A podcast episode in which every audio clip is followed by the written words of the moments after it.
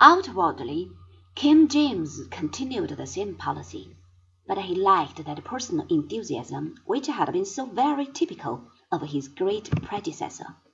Foreign commerce continued to be encouraged. The Catholics were not granted any liberties.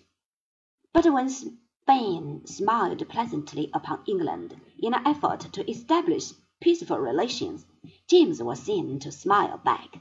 The majority of the English people did not like this, but James was their king, and they kept quiet. Soon there were other causes of friction.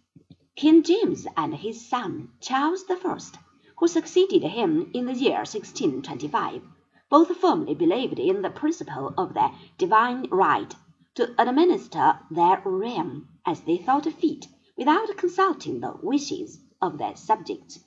The idea was not new.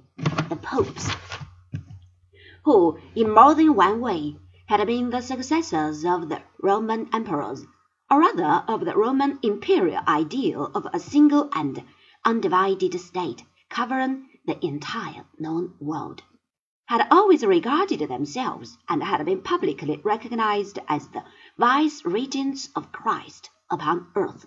No one questioned the right of God to rule the world as he saw fit.